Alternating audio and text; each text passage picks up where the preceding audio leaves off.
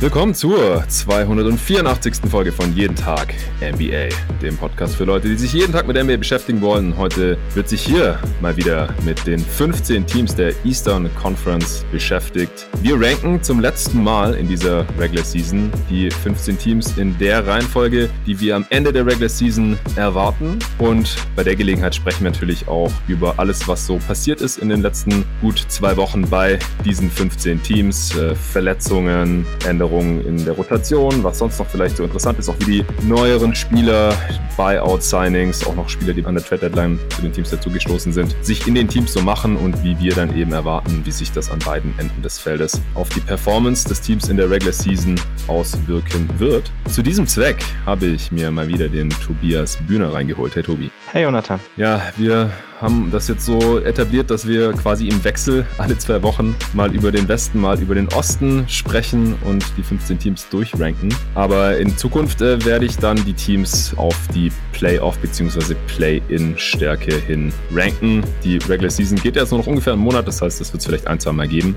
Und dann ist die Regular Season 2020-21 auch schon wieder durch. Ja, wir fangen gleich damit an. Vorher gibt es ein paar Shoutouts. Nach dem Aufruf in der letzten Folge sind auch direkt nochmal ein paar Supporter dazugekommen, um dann hoffentlich bis in vier Wochen auch das Ziel von 300 Supportern endgültig zu erreichen bei steadyhq.com slash jeden Tag NBA. Da kann man dieses Podcast-Projekt hier auch finanziell unterstützen und damit halt auch absichern, dass ich das noch in den Playoffs machen kann, in der Offseason machen kann und auch in der Regular Season und hoffentlich auch noch für viele weitere Saisons. Wir haben sechs neue Bankspieler dazu bekommen. Julian Thiele, Florian Bongertz, Hendrik Koch und Fabrice Montjeu. Vielen Dank euch, Jungs. Der äh, Fabrice ist übrigens ein Profifußballer, wie ich dann gesehen habe. Ich habe nämlich kurz seinen Namen in Google reingehauen, weil ich war mir nicht ganz sicher, wie man Moncheux ausspricht. Und dann ist mir untergekommen, dass der hier Profifußballer ist aus Berlin, spielt beim SV Babelsberg und habe ich danach auch noch ein bisschen mit ihm geschrieben. Sehr cooler Typ, Fabrice. Vielen Dank für deinen äh, Support. Er hat gemeint, Basketball ist seine zweite große Liebe neben Fußball. Äh, fand ich auf jeden Fall cool, dass sich ein Profi aus einem anderen Sport meinen NBA-Nerd-Pod reinzieht. Äh, Lars ist auch noch dazu gekommen als Bankspieler. Der wollte nicht, dass man den Nachnamen nennt. Ist natürlich auch möglich. Wenn man gar keinen Shoutout möchte, dann einfach Bescheid sagen. Das geht natürlich auch. Und dann ist noch die Emily Nachtigall dazu gekommen. Und das ist die dreijährige Tochter vom Paul Nachtigall, der hier auch schon Supporter war. Und der hat sich da inspirieren lassen von einem anderen Hörer, der neulich ja auch ein Abo für seinen kleinen Sohn abgeschlossen hat. Äh, und der Paul hat mir dann im, im Namen seiner Tochter quasi noch eine Nachricht dazu geschrieben. Herr Jonathan, die 300 sind das Ziel, also habe ich mich von einem anderen Unterstützer inspirieren lassen und einen Account für meine dreijährige Tochter eingerichtet. Sie würde dich hier sicher unterstützen, wenn sie könnte. also, äh, starke Aktion. Vielen Dank, Paul, und natürlich auch liebe Grüße an die kleine Emily. Dann äh, sind noch zwei Starter dazugekommen. Das ist das mittlere Unterstützungspaket auf Steady für 5 Euro im Monat, Bankspielers 3 Euro im Monat und All-Star-Paket gibt's auch noch. Haben jetzt dieses Mal keinen neuen dazu bekommen. Das sind 10 Euro im Monat. Aber zwei Starter, den Alex Esser und den Kenyon Price. Vielen Dank euch, Jungs, dass ihr hier mithelft und euren Teil dazu beitragt, dass es einen Podcast, den ihr offensichtlich gerne hört, auch in Zukunft noch geben kann. Das war's schon. Ich würde sagen, wir steigen direkt in die Power Rankings ein und wir fangen wie gewohnt von unten an und arbeiten uns dann über die nächsten anderthalb Stunden oder sowas, sind es normalerweise, wenn wir beide zusammen aufnehmen, nach oben in der Eastern Conference und auf Platz 15, da hat sich bei mir jetzt nichts getan. Ich habe da immer noch die Orlando Magic. Ich habe die Detroit Pistons. Interessant. Äh, ich mache mal kurz den Case für die Magic. Die stehen bei 18 und 37. 14. im Osten gerade. Die Pistons sind 15. Das ist natürlich ein Argument für Detroit. Die haben einfach noch zwei Siege weniger. Äh, die Magic stehen bei 2 und 6 seit dem letzten Power Ranking Update hier. Offense, ne, das kann nicht stimmen, ich verkehrt. Hier steht Offense 18. 28. Ja, 28. Defense aber 18. 18. Aber am defensiven Ende auch 29. über die letzten zwei Wochen. Also da sind sie total eingebrochen nach der Trade Deadline. Das Net Rating ist das zweitschlechteste im Osten. Die Cavs sind schlechter, über die sprechen wir schon auch gleich. Äh, Cam Birch wurde zwischenzeitlich noch herausgekauft aus seinem Vertrag, was ich auch für total sinnvoll halte, weil Steve Clifford hat ihn noch starten lassen, bevor er dann rausgekauft wurde, statt halt Wendell Carter Jr., für den man getradet hatte, oder eben Mo Bamba mehr Spielzeit zu geben geben oder halt auch starten zu lassen. Das hatte ich hier im letzten Pod oder beim letzten Power Ranking ja auch noch angemerkt, dass es sicherlich nicht mehr lange so sein wird, dass Birch startet und dann ist ihm da, also da ist quasi das Front Office äh, eingeschritten und hat ihn einfach rausgekauft. Ist natürlich auch cooler für Birch, weil er jetzt bei den Raptors, über die wir nachher auch sprechen werden, zumindest eine größere Chance hat, nochmal um die Playoffs mitzuspielen. Ja, also ich halte die Magic sicherlich auch für das aktuell schlechteste Team im Osten, aber die Siegevorsprung, die sie schon haben auf Detroit, waren dann doch genug, um sie auf den 14. Platz zu schieben. Aber es ist natürlich, also es sieht wirklich nicht mehr gut aus, was die Magic gerade auf dem Feld zeigen. Ich persönlich hätte da als Fan wahrscheinlich gar kein großes Problem damit, weil man halt eben viel mehr von den jungen Spielern sieht. Also so Chuma Okiki sieht richtig gut aus, mhm. zeigt mehr Playmaking, als ich von ihm erwartet habe, obwohl ich ihn ja auch in seiner Draft Class schon eher sehr positiv gesehen habe. Also ich habe mir damals eigentlich auch gewünscht, dass die Spurs ihn an 19 ziehen würden, da war er dann schon weg. Aber es ist natürlich immer nett, wenn du dann irgendwie gerade, wenn du so ein schlechtes Team hast, wenn du irgendwie junge Spieler sehen kannst, die die Potenzial zeigen. Also auch Wendell Carter sieht jetzt bei den Magic besser aus als vorher bei den Bulls, würde ich sagen. RJ Hampton, Cole Anthony, selbst Mobamba zeigen alle irgendwie Flashes, auch wenn es ein bisschen inkonstant ist. Aber so verlierst du natürlich viele Spiele relativ deutlich. Aber du hast trotzdem irgendwas, in der, worauf du in der Zukunft gucken kannst. Ja, das sehe ich sehr ähnlich. Ja, Mobamba ist jetzt gerade leider schon wieder raus mit Hüftproblemen. Hm. Äh, Wendell Carter Jr. bekommt aber seine Minuten, spielt auch ordentlich, hat auch im Revenge-Game gegen die Bulls im letzten Spiel der Magic äh, seine Rache genommen und die Bulls Tools. Geschlagen, was denen natürlich jetzt gerade besonders wehtut im Kampf um ihre Play-in-Platzierung, Platz 10 da wenigstens zu halten. Ich denke, nach dem Trade war das Ziel eigentlich, da sprechen wir nachher auch noch drüber, eher äh, weiter nach oben zu kommen in der Tabelle. Ja, Carter Jr. spielt fast 30 Minuten jetzt im April und legt 15 und 9 auf und ist dabei auch ziemlich effizient. 116er Offensivrating, die offensive Rolle, die Usage ist auch ein bisschen größer als zuletzt noch in Chicago. Das äh, geht hier schon in die richtige Richtung. Äh, Chuma Okiki, den du gerade schon angesprochen hast, da war ich auch in der Draft Class damals ein relativ großer Fan. Ich habe damals auch ein paar Spiele von Auburn mir angeschaut in der March Madness, bis Okiki sich dann halt auch da verletzt hat. Das Spiel habe ich damals auch live gesehen mit seinem Kreuzbandriss und das war auch der Grund, wieso er dann in der Rookie Season gar nicht mhm. gespielt hat bei dem Magic und auch gar nicht bei ihnen unter Vertrag stand. Die haben da ja so eine äh, etwas innovativere Lösung gefunden. Ja, jetzt ist er am Start und natürlich jetzt auch mit dem Rebuild mit äh, gesteigerter Rolle. Bekommt immer mehr Minuten Minuten und vor allem ist seine Usage wird auch immer größer. Am Anfang der Saison war die noch so um die 10 Prozent, also so PJ Tucker Niveau. Ich nehme fast keine Würfe und mache auch sonst nicht viel. Ist auch ein solider Playmaker. Ich finde, das hat man auch im College schon gesehen, dass er ganz, mhm. äh, ganz gute Vision hat und gute Entscheidungen trifft mit dem Ball in der Hand. Im April äh, legt er jetzt 10 Punkte, 6 Rebounds und über drei Assists im Schnitt auf.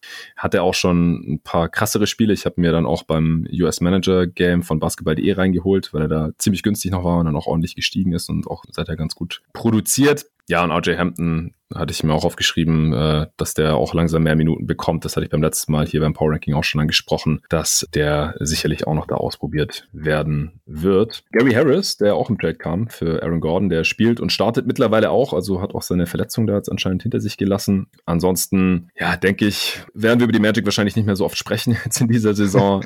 ich hau nochmal kurz die Chancen auf die Picks raus. 48% Chance auf einen Top-4-Pick. Das ist eine der höchsten Chancen in der Liga, aber wie schon ein paar Mal gesagt, hier nach der Lottery-Reform Plattform nicht mal eine 50-50-Chance. Wenn man so schlecht ist auf dem mhm. Top 4 Pick, das ist natürlich äh, auch, kann man sich auf jeden Fall nicht drauf verlassen. Klar, je, je höher die Chancen sind, desto besser, aber auch 12,5% Chancen auf den First Pick. Da kann man jetzt noch nicht ganz mit Kate Cunningham wirklich rechnen. Ich habe in der letzten Answering Machine auch ein bisschen über die nächsten Schritte der Magic gesprochen, weil eine Frage dazu kam, äh, wen sie dann draften sollten und so, aber die sollten einfach auf ein BPA gehen, denke ich. Sie haben einfach noch kein Franchise-Player-Talent jetzt im Kader. Free Agency, sie werden ja interessanterweise kein Cap-Space haben, so wirklich, weil halt die Extensions von Falls und Jonathan Isaac reinkicken. Ja, ich weiß nicht. Hast du da noch irgendwas zu ergänzen oder wollen wir zum nächsten Team kommen? Ja, wir können gerne zum nächsten Team übergehen. Okay.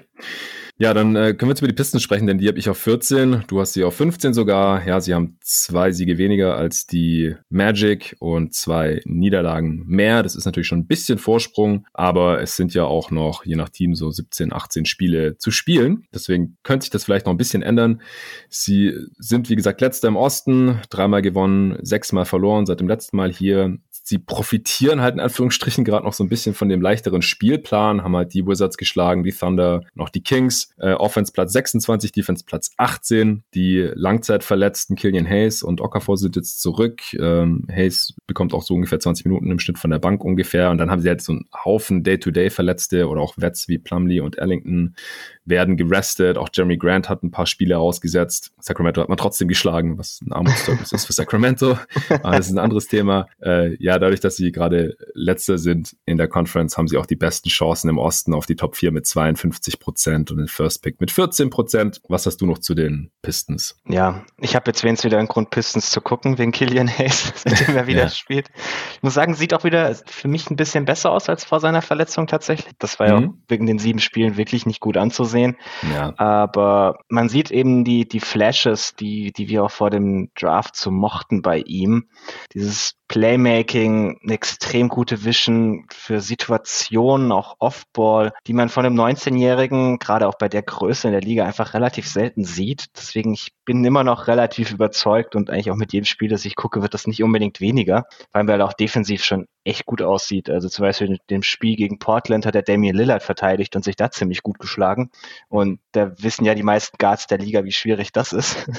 ja. Deswegen, also ich, ich bin ganz zufrieden damit, dass man Hayes jetzt wieder sieht und habe damit eher mehr Grund, die Pistons zu gucken als vorher, glaube ich. Ich bin ein ja. bisschen enttäuscht, wie wenig Seko Dumboya spielt. Für ein mm. Team, das jetzt eigentlich mitten im Rebuilding angekommen ist ein Sophomore, der noch extrem jung ist, der eigentlich wirklich Spielzeit bräuchte und sich selbst da irgendwie keine Minuten erkämpfen kann, das ist kein gutes Zeichen, würde ich sagen. Ja, der wurde halt noch vom vorigen Management-Regime uh. gedraftet und dann ist es halt manchmal ein bisschen tragisch, wenn die sich halt nicht in dieses Prospect verliebt haben und bisher hat Dumbu ja auch einfach in der NBA noch nicht besonders viel gerissen, aber er ist ja immer noch blutjung, äh, hat einen interessanten Körper und ja, den sollte man jetzt halt eigentlich mal ausprobieren. Auf der anderen Seite hat man halt Jeremy Grant gesigned, man hat Sadiq Bay gedraftet, man hat aus uh. irgendeinem Grund auch Josh Jackson gesigned gesigned und die spielen halt auch alle da irgendwie auf derselben Position. Dann braucht man haben wir noch Wayne Ellington für ein bisschen Shooting und so.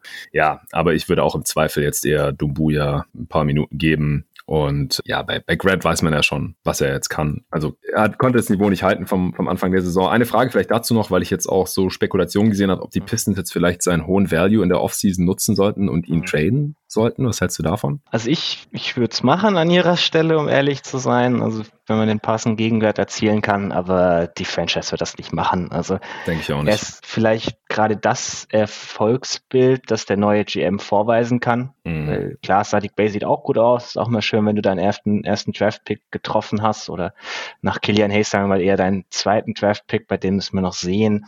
Aber es ist einfach, letzte Saison haben viele Leute, darunter ja auch wir, dieses Signing eher kritisiert und er hat am Ende damit recht behalten und GMs sind dann verständlicherweise nicht unbedingt gewillt, diesen Erfolg aufzugeben, indem mhm. sie den mhm. Spieler wieder traden, gerade wenn man sich auch Richtung äh, Ownership verkaufen muss etc. Deswegen halte ich das eher für relativ ausgeschlossen. Ja, das sehe ich ähnlich. Also da gab es ja auch persönliche Verbindungen mit Jeremy Grant und ich glaube auch sein Vater zum GM zu Troy Weaver. Also er wurde ja auch von Troy Weaver gepickt als der noch bei OKC war. Das war es auch noch, dass er selber mhm. quasi so ein Jeremy Grant-Fan Troy war. Weaver sammelt ja seine ganzen, ganzen ehemaligen Picks so gefühlt. Mhm. Ja, also Stuart wurde übrigens auch noch über Sadiq Bay gedraftet, also war es eigentlich der dritte Pick von Stimmt. Weaver.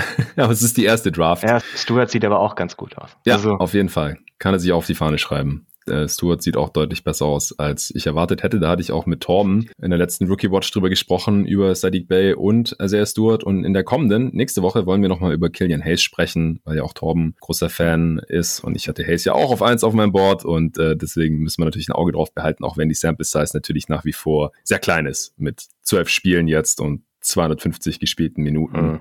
Aber er spielt wieder und das ist ja auch cool, dass man das dann sich ein bisschen anschauen kann. Auf Platz 13 habe ich die Cavs. Habe ich auch so. Ja. Also dieses Trio Infernal da im Keller im Osten, das ist halt einfach so. Die Cavs spielen, glaube ich, offiziell noch mit ums Play-In-Tournament, was rechnerisch auch noch möglich ist, was sehr traurig ist, denn sie haben nur eine Niederlage mehr als die Raptors, zwei mehr als die Wizards und drei mehr als die Bulls. Die, die starke Eastern Conference mal wieder. Ja, es ist echt so ein Schneckenrennen da um, um diesen zehnten und letzten Play-in-Platz. Da kommen wir ja noch gleich zu. Ich habe sie, hab die Cavs jetzt trotzdem noch hier unten drin. Also es wäre auch Quatsch. Sie overperformen halt auch ihr Net-Rating so massiv. Also eigentlich sind sie noch so hm. viel schlechter als das, wo sie gerade stehen. Und dann stehen sie ja eigentlich noch mit ein bisschen Abstand. Ja. Sie stehen bei 20 Siegen und 35 Niederlagen. Das ist Platz 13 im Osten. Dreimal gewonnen, fünfmal verloren seit dem letzten Power Ranking Update hier. Offense Platz 29, Defense Platz 22. Die letzten zwei Wochen ist die Offense, auch weil Kevin Love wieder da ist, besser. Die Defense sackt extrem ohne Nance Jr. und auch Jared Allen, die beide längere Zeit raus waren. Man hat jetzt trotzdem nur noch das drittschlechteste Netrating der Liga, weil die Wolves und Thunder sie mittlerweile da noch unterboten haben. Äh, Jared Allen war das letzte Mal, als ich über die Cavs gesprochen habe, schon raus mit äh, einer Gehirnerschütterung und jetzt dann insgesamt acht Spiele. Also das ist schon sehr viel, auch wenn die NBA natürlich vorsichtig ist und die Spieler da, wenn die mal im Concussion Protocol drin sind, dann lässt man die da auch nicht so schnell wieder raus. Aber acht Spiele, das ist schon extrem lang. Da war man wirklich sehr vorsichtig, sage ich jetzt mal. Nance Jr. war auch sieben Spiele draußen, weil er irgendwie krank war. Da gab es erst die Spekulation, dass es Nebenwirkungen von der Impfung sind, aber das äh, war jetzt wohl so krass, dass er 20 Pfund abgenommen haben soll. Okay. Also so knapp 10 Kilo sind das umgerechnet. Mhm. Das ist schon heftig. Äh, der spielt jetzt auch wieder. Kevin Love hat jetzt seit acht Spielen wieder gespielt. Also der Frontcourt ist jetzt quasi mal wieder komplett und natürlich hilft auch das Shooting und das Ball-Movement und Passing von Kevin Love der Offense da dann schon weiter. Aber mal sehen, für wie lange noch. Ja, was hältst du von den Cavs aktuell? Ja, also die, die zwei jungen Guards machen sich ganz gut. Also vor allem Darius Garland finde ich zuletzt wieder noch ein bisschen überzeugender. Mhm. Klar, ihm, ihm hilft das Spacing auch enorm, das Kevin Love bringt. Also der trifft seinen Dreier immer noch ziemlich gut mit 38 Prozent bei einem hohen Volumen. Sonst bringt er nicht mehr wirklich viel mit. Also vor allem defensiv tut es schon ziemlich weh, aber ja. Gerade für die zwei jungen Guards finde ich das gar nicht übel, wenn du da so einen Spacing Big Man drin hast, der ein bisschen weiß, was er tut, offensiv. Hilft den beiden vielleicht, äh, sich zu entwickeln, wenn sie ein bisschen mehr Raum haben, um zum Korb zu ziehen. Ja. Ja, Hartenstein kann man vielleicht noch erwähnen, als Landsmann, der auch zur Trade Deadline da die Franchise gewechselt hat, wurde gegen McKee getradet und der hat halt von den Ausfällen von Allen und mhm. Nancy Jr. massiv profitieren können, hat Spielzeit bekommen, spielt mehr als jemals zuvor in seiner Karriere Karriere und hat auch ein paar ordentliche Spiele rausgehauen. Neun Spiele bei den Cavs jetzt gemacht, zwei davon gestartet, 20 Minuten pro Spiel, legt neun Punkte, acht Rebounds, fast drei Assists auch auf. Also zeigt er auch echt solides Passing, 1,6 Blocks, äh, ganz gute Rim Protection, äh, hat auch zwei von fünf Dreiern reingehauen. Also ist ja nach wie vor erst 22 und vielleicht kann er sich ja da dann doch noch als Backup Big etablieren. Ansonsten haben sie auch noch den von den Kings nach dem äh, Trade von den Clippers entlassenen Fiondo Carbongerli geholt. Der war ja auch vor zwei Jahren erst noch ein First-Round-Pick von den Clippers. Kann man mal irgendwie noch ausprobieren, aber für weiteres hat er sich da bisher auch noch nicht empfehlen können. Und die Cavs haben knapp 40% Chancen auf einen Top-4-Pick, den sie noch dringend gebrauchen könnten. Knapp 10% auf den First-Pick. Ja, ich denke, das reicht dann auch schon zu den Cavs. Ja, jetzt wird's ein bisschen interessanter. äh, wen hast du auf Platz 12 gepackt? Ich habe da die Chicago Bulls. Echt? Ich habe da die Wizards. Wow, ja, ich, hab... ich dachte, ich wäre niedrig bei den Bulls. es läuft halt richtig kacke. Und dann äh, gestern noch die Nachricht, dass Levine jetzt mhm. noch im Health and Safety Protocol ist, der die Offense da echt über Strecken ganz alleine trägt eigentlich. Mhm. Also ich werde mit Arne am Sonntag, also wir haben den Pot jetzt nochmal nach hinten geschoben, den hier quasi vorgezogen.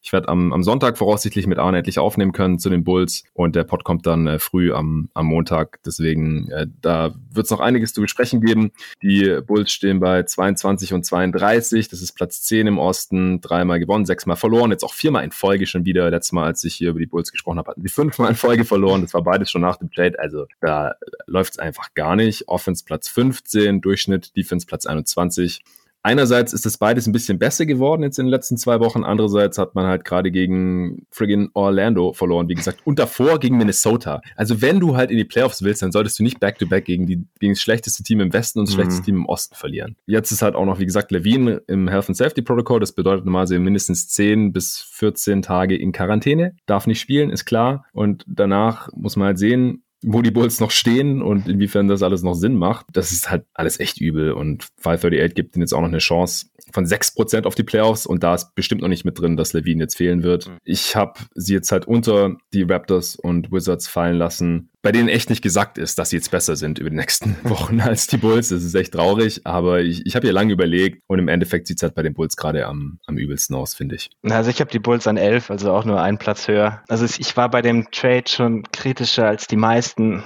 Fand das jetzt nicht ganz verständlich, warum viele sie irgendwie so als großen Gewinner der Trade Deadline gefeiert mhm. haben.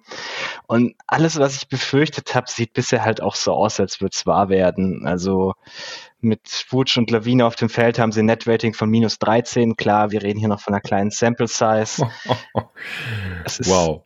also irgendwie ist, die, die Starter funktionieren sogar halbwegs okay. Die sind leicht plus, solange da mit Fat Young, äh, Patrick Williams und Thomas Satoranski irgendwie Spieler daneben stehen, die defensiv ein bisschen wissen, was sie tun. Aber sobald halt irgendwie die, die Rotation anders ist, sieht's ganz grausam aus. Also ich glaube, der Einzige, der noch weniger weiß, warum Lauri Markan noch bei den Bulls ist, als ich, ist Markan selber. Also mhm. seine Rolle ist wahnsinnig klein geworden, kommt von der Bank, spielt irgendwie meistens so 18 Minuten oder so gefühlt. Mhm. Und er passt halt auch überhaupt nicht mehr in dieses Team. Also wenn er, wenn er neben Lawine und Wut steht, was die Bulls schon meistens vermeiden, also hier reden wir jetzt wirklich von einer ganz, ganz kleinen Sample Size von 60, 70 Possessions, aber die drei zusammen haben halt ein Net Rating von minus 40. Nur nur Wutsch und Markan zusammen sind bei minus 12 und in der Defense im dritten Percentile und es sieht noch schlimmer aus. Also ja. es ist wirklich, du kannst die beiden nicht nebeneinander spielen und noch erwarten, dass du eine Defense hast, mit der du um die Playoffs mitspielen kannst. Ich glaube, das lässt sich jetzt einfach relativ so festhalten.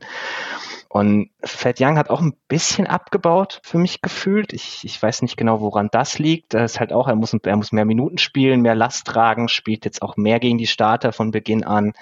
Das ist ein bisschen schade, weil ich hatte ihn noch so als Six-Man-Kandidat. Das wird jetzt vielleicht ein bisschen knapp, aber okay. Ja, startet ja schon eine Weile. Also auch schon vor dem Trade war er Starter. Ja, also er muss, ich habe es mal durchgerechnet, er muss irgendwie noch zwei Spiele aussetzen und den Rest da verstarten, dann reicht's noch. ja. Aber nee, also ist irgendwie, ich, ich weiß bei dem Team einfach auch nicht, was, was das soll, wenn man sie spielen sieht oder wo das hingehen soll. Es ist irgendwie ein bisschen, also es ist sicherlich noch bitterer, als man erwartet hat nach der Trade Deadline dachte man ja schon, sie könnten irgendwie so einen Push machen Richtung, ja, vielleicht zumindest dem sechsten Platz, dass du nicht ins Playen musst oder so, aber so sieht's halt wirklich überhaupt nicht aus. Nee, wie gesagt, einzige Hoffnung, dass die Raptors und Wizards sie nicht überholen, die wirklich ganz knapp hinter ihnen sind. Äh, ich habe die Wizards letztendlich über sie geschoben, weil die aktuell ein bisschen besser funktionieren. Die stehen bei 21 und 33, Zwölfter im Osten jetzt, aber viermal gewonnen, viermal verloren. Also still alive, was das Playen angeht und halt, wie gesagt, nur ein Spiel hinter den Bulls. Offense Platz 22, Defense Platz 23. Das ist vom Netrating eigentlich geringfügig besser als die Pistons nur. Also echt mhm. traurig, dass die hier eine Chance haben aufs Play-In. Aber ja, von der Bilanz her, wie gesagt, auf einem Niveau mit Toronto und äh, Chicago. Das ist alles ziemlich unglaublich. Äh, Daniel Gafford ist schon wieder zurück äh, und spielt auch als Backup-Center. Der war so übel umgeknickt, das hatte ich ja letztes Mal erwähnt. Und Brady Beal hat auch sechs der letzten zehn Spiele verpasst. Davon hat man nur eins gewonnen, also von den äh, sechs, die er verpasst hat. Und mit Beal hat man dann alle vier gewonnen. Also das ist halt irgendwie auch klar, wie wichtig Beal dann da ist. Hm. Äh, es ist halt wirklich die Frage, wie viel kann Beal da noch spielen? Ich glaube, die Wizards wollen unbedingt ins Play-In-Tournament, damit sich halt auch dieser Westbrook-Deal irgendwie gelohnt hat und das Bertans-Signing und so und man irgendwie diesen Trade sich noch gut reden kann. Ah, ja, ich denke, wir müssen weiter über die Wizards sprechen, weil sie halt wahrscheinlich bis zum Ende irgendwie eine Chance aufs hm. Play-In haben werden, wenn jetzt nicht die Raptors auf einmal anfangen, alles zu gewinnen. Und äh, 4% rechnerische Chance haben sie laut 538, trotz allem. Ja, das Interessanteste bei den Wizards ist eigentlich zu gucken, ob ihr Pick irgendwann in den nächsten fünf Jahren mal conveyt. Also dieser Pick, den sie ja jetzt für Westbrook getradet haben, der ist irgendwie was protected. Top 10, Top 8, Top 6 oder so abfallend und mhm. ja, gar nicht mal unmöglich, dass das die nächsten fünf Jahre irgendwie jedes Jahr funktioniert, dass der geschützt ist. ja, wenn die Wizards also, jedes Mal schlecht genug sind, ja. Genau. nee, ansonsten keine Ahnung. Ich weiß, ich weiß auch nicht. Also ich verstehe einfach nicht, warum die Offense der Wizards nicht besser wird, ehrlich gesagt. Weil, also, dass die Defense Bottom Tennis, ja, hätte ich vor der Saison genauso erwartet. Ich weiß auch nicht, warum man irgendwas anderes hätte erwarten sollen bei dem Personal. Aber offensiv auch Bottom Ten verwirrt mich doch ziemlich. Also wir haben letztes Jahr ja eigentlich gesehen, was das Team offensiv kann. So viel hat sich jetzt in der Kaderzusammenstellung nicht geändert. Es ist alles ein bisschen komisch. Klar, sie nehmen irgendwie die meisten Midranger der gesamten Liga. Das hm. tut deiner Offense schon mal nicht so unbedingt gut. Jetzt sah Russell Westbrook die letzten Wochen sogar verbessert aus. Also an ihm liegt es auch nicht mehr wirklich. Es ist hm. irgendwie schwer, ein bisschen zusammenzubauen, warum die Wizards offensiv eigentlich so schlecht sind. Und es ist halt, ja, ich, ich weiß auch nicht, was man mit dem Team anfangen soll. Ich glaube, das ist genau dasselbe wie gerade bei den Bulls. Es geht irgendwie nirgendwo hin. Es ist dieses Jahr auch ziemlich sinnfrei, was sie da tun und trotzdem probieren sie es einfach unbedingt, irgendwie noch auf diesen zehnten Platz zu kommen. Also ich weiß nicht, ob für diese Teams das Play-In, die, sagen wir mal, die Erschaffung des Play-Ins wirklich so was Gutes war für die zukünftige Franchise-Ausrichtung, wenn wir ehrlich sind. Gut, aber das Ziel war ja auch nicht, die Teams, äh, die irgendwo da im unteren Mittelfeld der Easter Conference rumdümpeln, äh, zukünftig besser zu machen, sondern dass die halt nicht so früh anfangen zu tanken. Und das scheint ja irgendwie das zu funktionieren. Okay. Ja. Also ich weiß nicht, ob Biel jetzt wirklich aussetzen musste. Ich gehe halt schon davon aus, dass sie ins Playen wollen und dass er dann wirklich spielt, wenn es halbwegs geht. Bei den Raptors, da können wir auch gleich noch drüber sprechen, mhm. weil die besten ja auch ständig ihre besten Spieler. Mhm.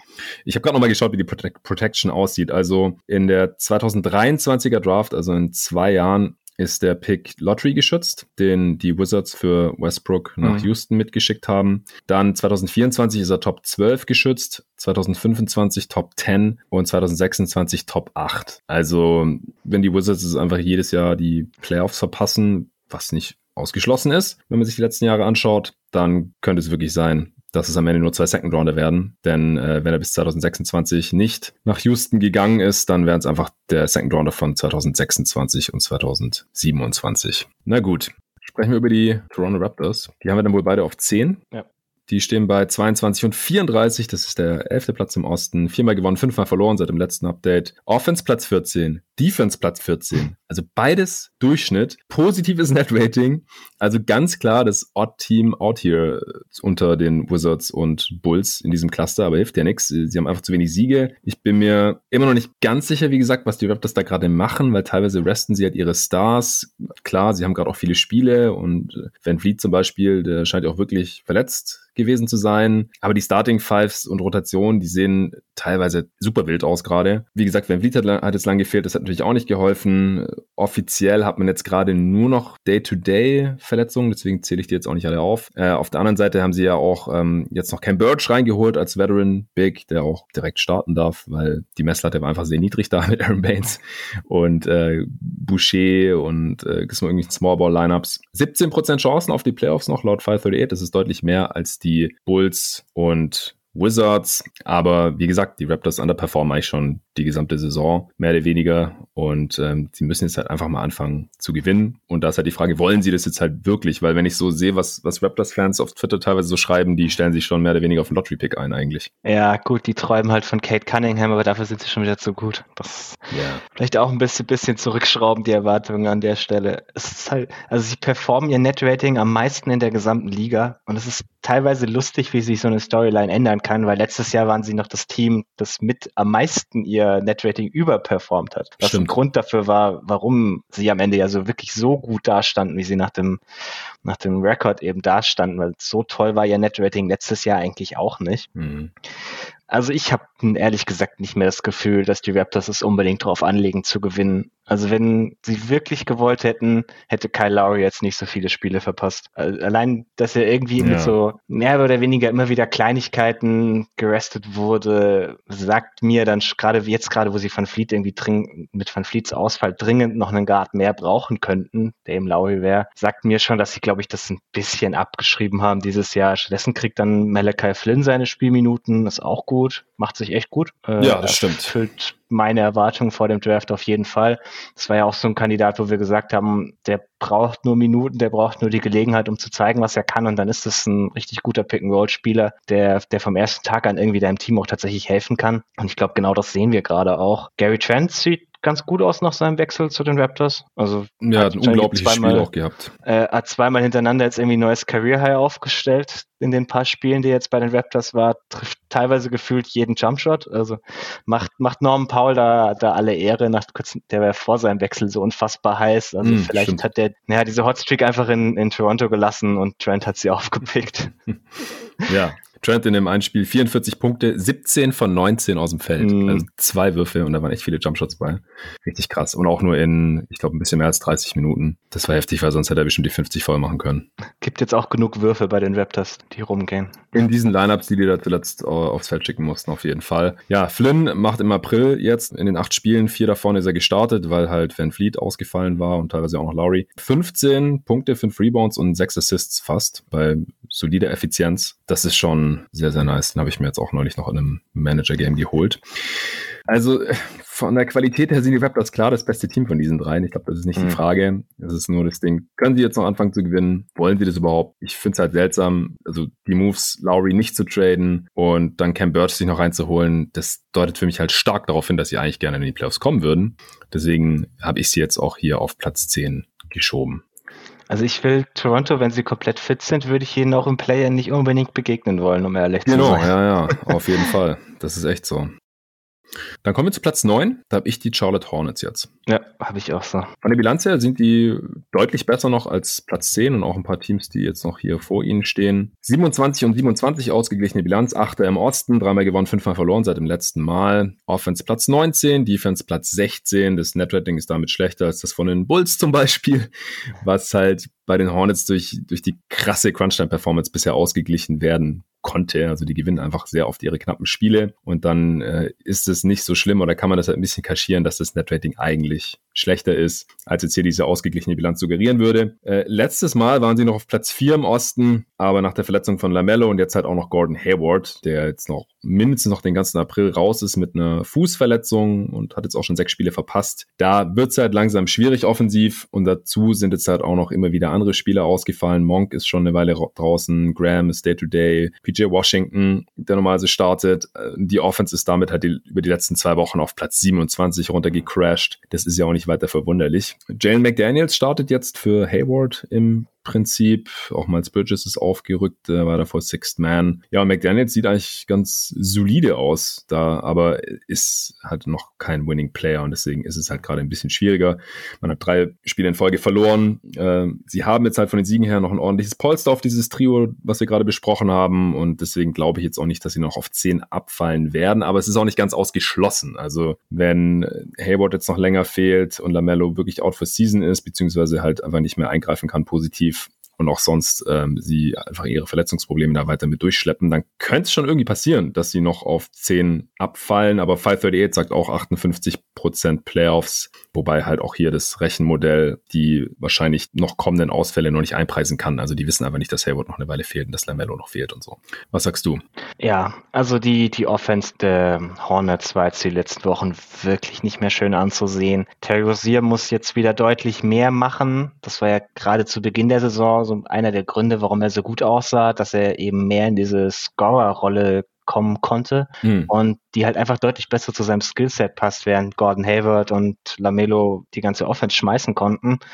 Und jetzt muss er das wieder ein bisschen mehr machen. Also das gefällt mir dann auch wieder ein bisschen weniger. Man sieht halt, in welcher Rolle er gut war und mal gucken, dass man ihn bald wieder in diese Rolle zurückschiebt. Ist natürlich jetzt die Frage, wann dann Ball und vielleicht Hayward wieder zurückkommen. Ich glaube, das davon hängt am Ende hauptsächlich ab, wo die Hornets sich eingliedern werden im Osten und vor allem halt auch, wie die beiden zurückkommen. Weiß man ja nach einer Verletzung auch nie, ob die vom ersten Tag wieder irgendwie genauso gut sind wie genau. vorher. Gerade Hayward hat ja eine Saison gespielt, die jetzt deutlich besser war als so die letzten paar Jahre. Und da muss man dann immer gerade nach Verletzungen ein bisschen vorsichtig sein, ob er wirklich wieder an dieses Niveau angreifen kann. Ja, ich will einfach nur Lamello Ball wiedersehen bei den Hornets. Die machen einfach deutlich mehr Spaß, wenn er mitspielt, obwohl sie auch ohne ihn den ein, das eine oder andere Highlight auspacken, so wie Miles Bridges mit seinem Dank.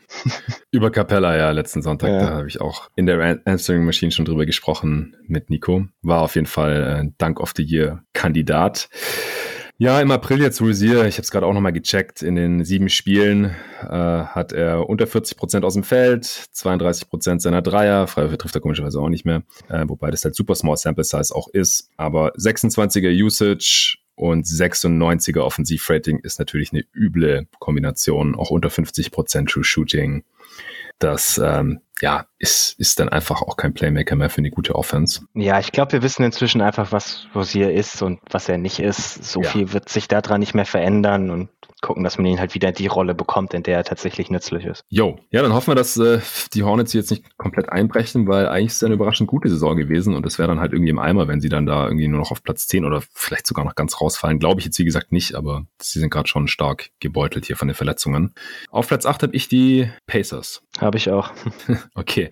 Ja, die haben noch eine schlechtere Bilanz als die Hornets gerade. 26 Siege bei 28 Niederlagen, deswegen Platz 9 im Osten, aber fünfmal gewonnen, dreimal verloren seit dem letzten Mal. Offense Platz 16, Defense Platz 12. Ich habe letztes Mal ja schon ein bisschen über die ersten Spiele von Chris LeVert für die Pacers gesprochen. Der war ja zwei Monate raus gewesen und hatte da dann gerade zehn Spiele gemacht. Da war er noch nicht so ganz auf der Höhe. Äh, jetzt im April ist er deutlich fitter, äh, legt 22, 5 und 5 auf bei einem 113er Offensivrating, 58% True Shooting. Also ist endlich mal durchschnittlich, leicht überdurchschnittlich effizient bei seinem hohen Volumen, das er ja auch teilweise schon in Brooklyn hatte. Das war halt immer so ein bisschen sein Problem, dass er ein bisschen ineffizienter Chucker war. Und das ist halt extrem wichtig für Indiana. Die brauchen halt diesen offensiven Boost sehr, sehr dringend. Defense, die leidet jetzt ohne Miles Turner. Logischerweise, der fehlt seit fünf Spielen, aber man hat trotzdem vier von diesen fünf Spielen ohne Turner gewonnen. 538 sagt 66 Prozent Playoff-Chancen. Da würde ich ungefähr mitgehen, auch wenn sie wahrscheinlich nicht ums Play-in-Tournament herumkommen werden, denke ich. Stand heute müssten sie da dann halt gegen die Hornets zum Beispiel antreten. Ja, also ich gehe eben davon aus, dass sie in diesem 7-8-Matchup landen, was dann heißt, dass man wenigstens nur ein Spiel gewinnen muss. Und ab dem Punkt traue ich ihnen dann schon zu, dass sie eins von zwei Spielen zumindest irgendwie gewinnen.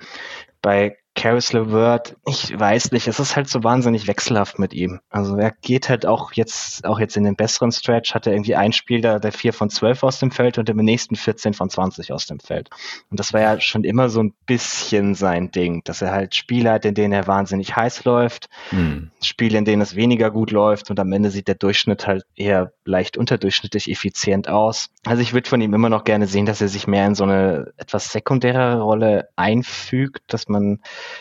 mehr Malcolm Brockton den, den Ball gibt und dann mal schaut, ob er nicht irgendwie mehr, ja, so ein zweites Glied sein kann, der ja durchaus auch Off-Ball-Spacing mit bringt, der dann die Defense angreifen kann, wenn sie eh schon in Bewegung ist, der nicht unbedingt jedes initiale Pick and Roll laufen muss. Ich glaube, die Rolle wird ihm auch ein bisschen besser passen. Mhm. Ansonsten gucke ich bei den Pacers immer gerne auf diese Bonus-Turner-Kombi, weil das ja schon seit Jahren so ein Thema, können die beiden zusammenspielen, wie lange lässt man sie noch zusammenspielen. Jetzt dieses Jahr haben die beiden zusammen auf dem Feld ein Net-Rating von minus 2,4. Wir haben eine richtig gute Defense, aber leider auch eine grausame Offense. Bisschen überraschenderweise holen sie mit den Lineups kaum Offensiv-Rebounds und ziehen auch absolut keine Freiwürfe, beides im 14. Percentile, was es dann schon mal recht schwierig macht, weil die Pacers jetzt auch keine Unmengen an Shooting oder Shotmaking auf dem Feld haben, sodass sie da irgendwie über die, die Field Goal alles rausholen könnten.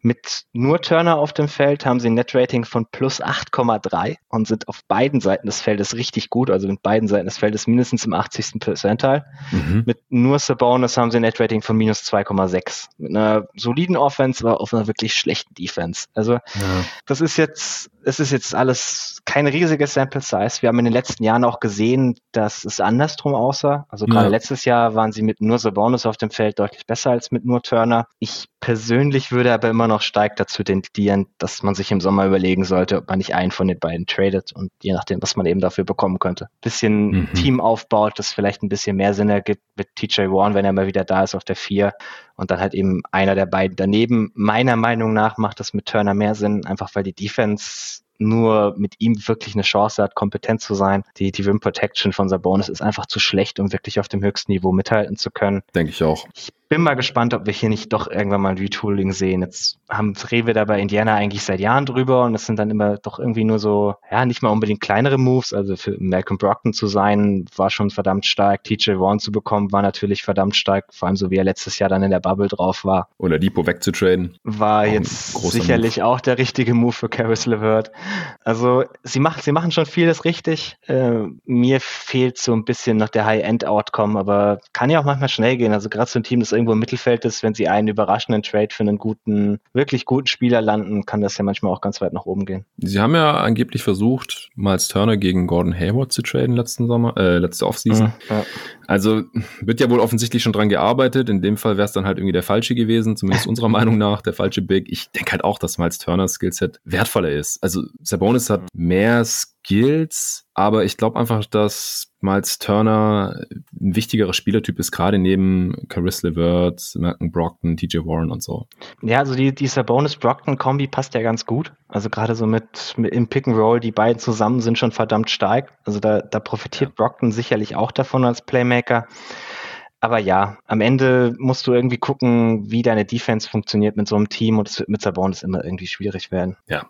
Okay, aber grundsätzlich sind wir uns ja einig, Pacers auf 8 sehen wir dann zum Ende der Regular Season. Ich habe übrigens gerade Blödsinn erzählt. Also wenn ich die Hornets jetzt auf 9 sehe, dann äh, müssten die Pacers erstmal gegen die Knicks spielen, mhm. die ich auf 7 habe. Nee, habe ich auch da. Wenn es am Ende so kommt. Und dann der Verlierer dieses Matchups müsste gegen den Gewinner aus mhm. 9 und 10 spielen. Und das wären dann entweder die Raptors oder die Hornets, so wie ich das jetzt heute sehe.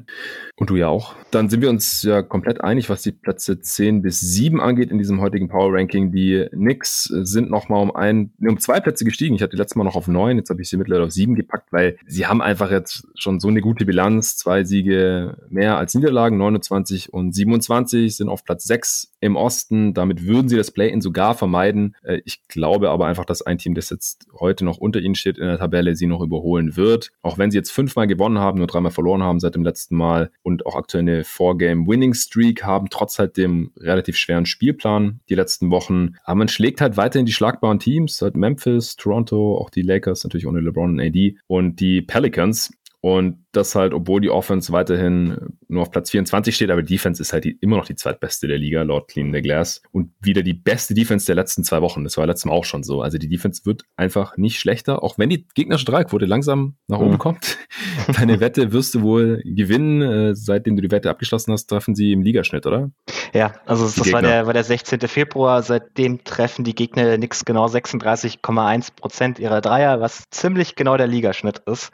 Und das ist ja das, was wir immer gesagt haben. Also man muss nicht davon ausgehen, dass sie jetzt am, am Ende der Saison irgendwie genau im Ligaschnitt sind, aber man muss halt immer davon ausgehen, dass für den Rest der Saison die Quote im Ligaschnitt sein wird. Das heißt dann im Schnitt sind sie halt dann vielleicht am Ende irgendwo bei 34,5 Prozent oder so, was ja dann immer mhm. eher im unteren Bereich ist, aber es ist halt mehr. Jetzt ist natürlich mehr als 33 Prozent halten, das war ja deine Wette. Genau, genau. Aber sie sind halt in dem Zeitraum seit dem 16. Februar in der Defense auch immer noch Zweiter. Und das ist dann schon verdammt gut, wenn man denkt, wie die Quote ja. hochgegangen ist.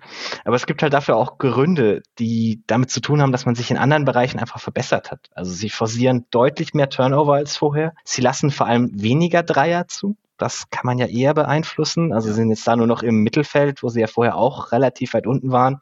Und sie haben halt immer noch diese absolut elitäre Rim Protection. Also Platz zwei in der Quote über den Zeitraum, was ein bisschen überraschend ist, wenn man bedenkt, wie viel davon Mitchell Robinson verpasst hat. Mhm. Und den Ausfall konnte man einfach sehr, sehr gut kompensieren. Ich weiß nicht, wie sehr das ein Hot Take ist, zu sagen, dass Nerlens Noel vielleicht dieses Jahr defensiv sogar besser war für die Knicks als Robinson.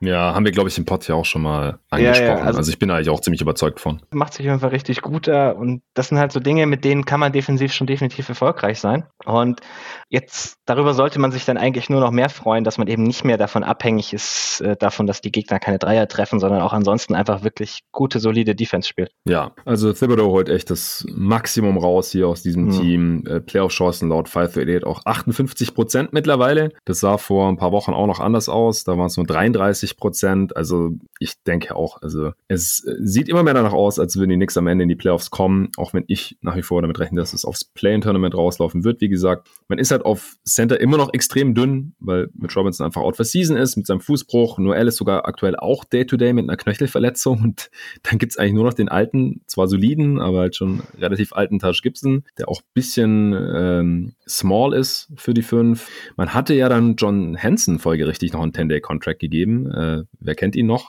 Aber der konnte dann mit einer Warnverletzung überhaupt nicht spielen und wird jetzt wohl Berichten zufolge wohl auch nicht nochmal ausprobiert. Ich finde ja, dass der da ganz gut reingepasst hätte. Das wäre dann nochmal so ein lanky, dünner, mhm. mit unendlich langen Armen, Shotblocking Center gewesen, der sogar ein bisschen werfen kann mittlerweile. Aber irgendwie, klar, einerseits verletzt, auf der anderen Seite gibt es wahrscheinlich auch einen Grund, wieso ihn kein NBA-Team mehr geholt hat diese Saison bisher. Ja, bei den Bigs, die da irgendwie zu lange raus sind, Train Deadman ist ja auch so ein Fall. Weiß man jetzt nie so genau, ob die nicht vielleicht einfach dann sind und sich deshalb keiner mehr antut. Ja, wobei John Hansen ja noch relativ jung ist. Ich glaube, der ist noch nicht mal 30, oder? Ja, ja, Andrew Drummond ist auch jung. ja, okay. Doch, Hansen ist sogar schon über 30. Krass, okay. Ja, gerade, also genau gerade Big sind halt schon relativ abhängig von ihrer Athletik. Da kann das schon mal ein bisschen schneller, schneller bergab gehen am Ende. Ja, das stimmt. Draft 2012, vor neun Jahren. Okay. Bist alt geworden. Zeit vergeht. Ja, scheint so. Was ich sagen muss, also über die, über die letzten Spiele gefällt mir RJ Barrett richtig gut. Also über die letzten mhm. acht Spiele hat er jetzt ein 114er O-Rating, 61% True Shooting. Klar, das Ganze wird auch geboostet davon, dass er halt 54% seiner Dreier trifft. Das ist 54. Ja, 54% seiner Dreier. Was nicht unbedingt zu halten sein dürfte, aber ist ja trotzdem auch ein schönes Zeichen, dass er, dass er da mehr trifft. Auch meiner Meinung nach ein bisschen selbstbewusster die Dinger nimmt, was für ihn sehr, sehr wichtig ist. Darüber hatten wir auch schon mal gesprochen, dass er sich in dem Bereich eben weiterentwickelt. Ich finde auch, er sieht defensiv noch ein bisschen besser aus als zu Beginn der Saison. Also er kriegt mhm. viele schwere Matchups bei den Knicks, weil sie halt auf dem Flügel nicht, halt nicht irgendwie nicht diesen klassischen Wingstopper haben, sondern am Ende das doch meistens er machen muss und schlägt sich da eigentlich überraschend gut, muss ich sagen. Also ich bin relativ begeistert von dem, was ich jetzt so von RJ Barrett über den, den letzten Monat hin gesehen habe. Mhm. Nee, ist auf jeden Fall noch gut, dass du es hier angemerkt hast. Der hat seinen Shoutout auf jeden Fall verdient. Auf Platz 6 habe ich die Atlanta Hawks stehen immer noch. Ich habe die Heat. Ja, die habe ich noch weiter oben. Äh, ich mache kurz den Case für die Hawks, stehen bei 30 und 26, sind Vierter im Osten, mittlerweile siebenmal gewonnen, nur zweimal verloren seit dem letzten Mal. Offense Platz 9, Defense Platz 19. Insgesamt steht man jetzt bei 16 und 6 mit Nate McMillan als Head Coach. Vom Net-Rating her steht man genau zwischen Dallas und Boston, also wirklich sehr solide da. Und gerade unter Berücksichtigung der Umstände da in Atlanta, ist es mhm. eigentlich eine ziemlich umwerfende Saison, finde ich. Was man offensiv zum größten Teil wahrscheinlich immer noch Trey Young anrechnen mhm. kann und defensiv Clint Capella, über den ich in der letzten Answering Machine auch mit Nico nochmal gesprochen habe. Weil man hat weiterhin unendlich viele Verletzte. John Collins ist immer noch raus mit seinem Sprained Ankle. Das war letztes Mal hier beim Power Ranking Update noch ganz frisch und der hat zwischenzeitlich kein Spiel gemacht und trainiert auch noch nicht richtig. Der Andre Hunter war mal kurz wieder da, aber dass das mit seinem Knie irgendwie ja ein bisschen was langwierigeres sein könnte, das hatte man ja schon befürchtet. Also er war überhaupt nicht fit und äh, setzt jetzt gerade auch wieder aus und über seine Wichtigkeit haben wir im Pod ja auch schon genug gesprochen. Dann äh, Snell, der dafür in die Starting Five teilweise gerückt ist oder Gallo, der eine größere Rolle bekommen hatte, die sind jetzt gerade auch Day-to-Day. -Day. Chris Dunn trainiert immer noch nicht richtig, der hat noch gar nicht gespielt die Saison. Also eigentlich alles ziemlich katastrophal. Wenn man jetzt nur diese Informationen hätte, würde man sagen, ja gut, äh, Hawks konnten die Saison wahrscheinlich abhaken. Aber die werden das Play-In wahrscheinlich trotzdem vermeiden können. Wenn du sie nicht auf 6 hast, hast du sie wahrscheinlich noch weiter oben. Also hast du sie sicher noch weiter oben. 538 sagt auch Playoffs 98 Prozent, also quasi safe. Äh, wo hast du denn die Hawks? Auf 5, also auch nur eins weiter oben. Mm, ja, aber außerhalb vom Play-In auf jeden Fall. Ja, ja. Also ich, ich muss sagen, die Hawks überzeugen mich jetzt seit dem Trainerwechsel auf jeden Fall noch ein bisschen mehr. Trey Young spielt eine für meinen Begriff etwas underrated Saison. Also ja. klar, er hatte Anfang der Saison auch ein bisschen Probleme und man neigt ja manchmal dazu, irgendwie darüber zu reden, dass er welche hat und dann nicht mehr darüber zu reden, wenn er sie nicht mehr hat, so nach dem Motto. Also er hat halt eine 37,5% Usage. Kein einziger Point Guard der Liga trägt mehr Last für sein Team. Das ist schon ziemlich beeindruckend. Hat 43% Assist Percentage, ein Offensivrating von 116, was nochmal eine Steigerung ist zu letzten Jahr. Und offensiv sind die Hawks mit ihm auf dem Feld halt auch wirklich top, also im 86. Percentile.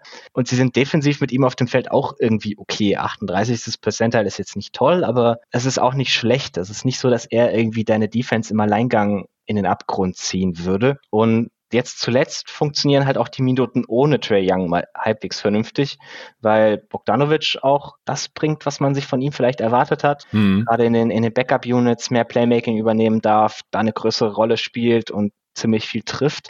Und wenn sie halt in den Minuten irgendwie leicht positiv sein können, wo Young nicht auf dem Feld ist und dann mit ihm halt eine wirklich, wirklich starke Offense haben, dann ist das halt eine Kombi, mit der du zumindest in der Regular Season doch relativ weit nach vorne kommen kannst. Also ich habe mir ganz kurz auch überlegt, ob ich sie nicht auf vier schieben möchte, weil das, ich fand es eher in die Richtung, Klaus, als nach unten, um ehrlich zu sein. Klar, also hier so 4, 5, 6 ist hm. für mich ein Cluster. Ja. Äh, können wir gleich zu kommen. Und ja, dass Trae Young kein All-Star geworden ist, ist immer noch lächerlich. Tut mir echt leid. Ich finde der, also mittlerweile wird er unterschätzt. Er bekommt auch relativ ja. viel Hate ab natürlich für seinen Foul-Seeking Behavior und so. Äh, da will die NBA ja vielleicht auch was dagegen mhm. tun dann in der nächsten Saison. Da werden wir beide demnächst noch einen Pod zu aufnehmen. Aber das ändert ja nichts daran, dass er offensiv einfach einer der besten Spieler der Liga ist. Jetzt vielleicht nicht ganz da oben im absoluten Olymp, aber du hast ja auch seine Usage angesprochen. Aus dem Kopf raus, glaube ich, hat nur Doncic eine größere dann wahrscheinlich. Ja, müsste hinkommen. Der wird halt ja. halt als, als Wing gelistet, deswegen genau. er dann, genau. Ja, aber ich, ich habe ja neulich erst mit Julius einen Pod aufgenommen über die besten Offensivspieler beim zweiten Teil vom Awards-Pod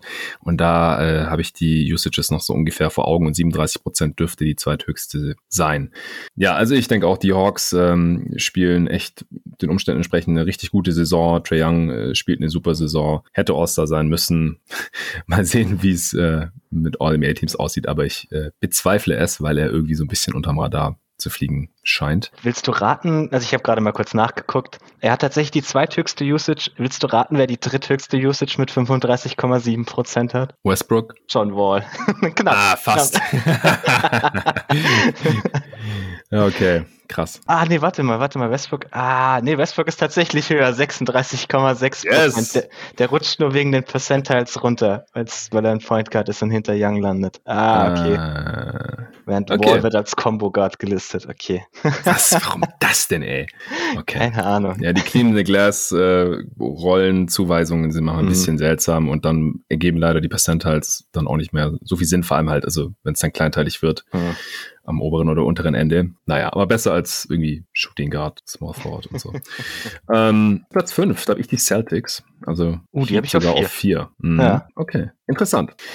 äh, dann sprechen wir doch erst über die Heat, wenn du die sogar auf 6 hattest. Die stehen bei 28 und 27 Siebter im Osten, damit gerade noch auf dem Play-in-Platz. Viermal gewonnen, dreimal verloren. Offense Platz 23, Defense Platz 6. Es läuft nicht ideal die letzten zwei Wochen für Miami, vor allem die Defense leidet aktuell. Oladipo, das ist wahrscheinlich die größte Story gerade in Miami, ist nach vier Spielen für sie nach der Tette dann schon wieder verletzt draußen mit Knieproblemen. Das ist auch dasselbe Bein, wo er sich vor zwei Jahren ja schwer am mhm. Oberschenkel verletzt hat, wo ihm die Sehne da gerissen ist. Der trifft sich jetzt wohl mit Spezialisten. Es gibt noch keinen Zeitplan. Also das klingt insgesamt gar nicht gut, finde ich. Besonders gut gespielt hatte er in den vier Spielen, vor allem offensiv auch nicht. Ähm, die anderen beiden Neuzugänge bei den Heat funktionieren bisher auch noch nicht so gut. Ariza steht jetzt bei 32 Prozent von drei, spielt ziemlich viel, startet auch normalerweise. Bielica steht bei drei von 16 von Downtown in bisher relativ wenig Minuten. Und jetzt für die fünf, das hast du vorhin schon kurz angeteasert, hat man auch noch Dwayne Dedman jetzt aus der Arbeitslosigkeit geholt, sage ich mal. Also er wurde ja noch bezahlt. Die Pistons ja. haben ihn ja letzte Offseason gestretch-waved, um da mehr Cap-Room zu schaffen für Mason Plumley unter anderem, Jeremy Grant und so. Und seitdem war Detman ja so ein Kandidat, der vielleicht, wenn jemand noch einen Big braucht, es gab ja viele Free Agent Bigs, noch Touch Gibson ist ja noch bei den Knicks untergekommen, Hansen haben wir vorhin angesprochen. Jetzt ist Deadman noch bei den Heat untergekommen und die ist ja mittlerweile so ein typischer Move eigentlich fast schon für Miami, sich Spieler reinzuholen, die die Saison noch kein Spiel gemacht haben, nach Iguodala, jetzt Ariza, auch noch Deadman. Ich fand Deadman ja immer ganz gut in der richtigen Situation. Und mhm. bei den Kings war anscheinend nicht die richtige Situation, denn da war richtig mies.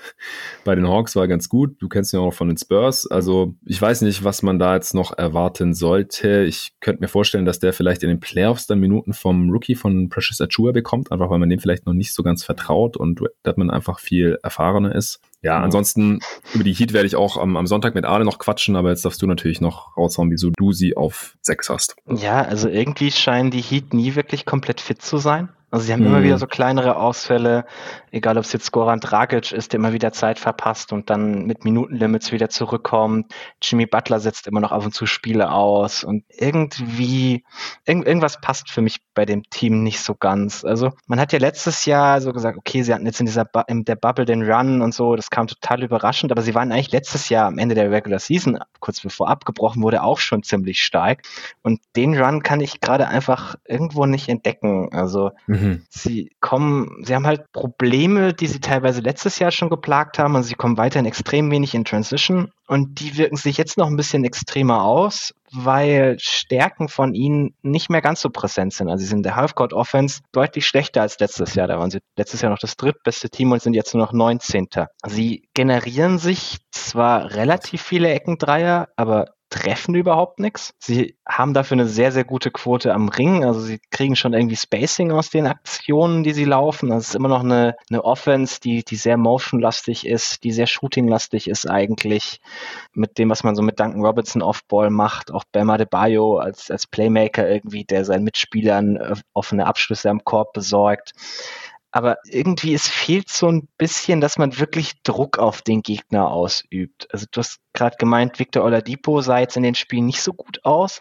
Ich muss offensiv, sagen, offensiv. ja, ich muss sagen, er gab ihnen teilweise offensiv noch so ein Element, das eigentlich gar nicht so ganz unspannend war. Also es war einfach so jemand, der wirklich Kopf runter Richtung Korb, der halt ein bisschen Druck ausübt auf die, auf die Defense ein bisschen mehr als die meisten anderen Spieler machen. Eigentlich ist Jimmy Butler ansonsten so der Einzige, der das wirklich kann bei ihnen. Ja, Dragic schon er fit ist. Ja, ja, aber war jetzt dieses Jahr irgendwie gefühlt selten. Also, ja, als, ob Dragic, ob Dragic nochmal auf dem Niveau der letzten Bubble spielen kann, wage ich zu bezweifeln. Einfach weil es war halt sein, sein Höchstpunkt so gefühlt der letzten drei Jahre. Ja, fair. Es waren recht spezielle Umstände mit der langen Pause vorher. Also ich, ich bin bei den Heaten, glaube ich, ein bisschen ein bisschen kritischer, als ich letztes Jahr war, wo ich relativ begeistert war. Erst natürlich, dass Oladipo out ist, ist ein bisschen bitter, gerade weil Kelly Olynyk plötzlich ganz gut spielt bei den Rockets. Also die könnten ich gerade eigentlich dringend brauchen, offensiv.